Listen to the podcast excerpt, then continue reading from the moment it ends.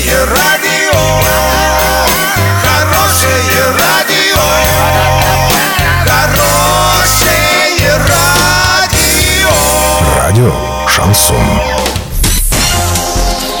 С новостями к этому часу Александра Белова. Здравствуйте. Спонсор выпуска – комиссионный магазин «Золотой». Осуществляйте мечты с нами. Картина дня за 30 секунд. В Оренбурге мошенники пообещали мужчине 1 миллион рублей. Вице-премьер Российской Федерации Татьяна Голикова рассказала, какие регионы России являются самыми бедными.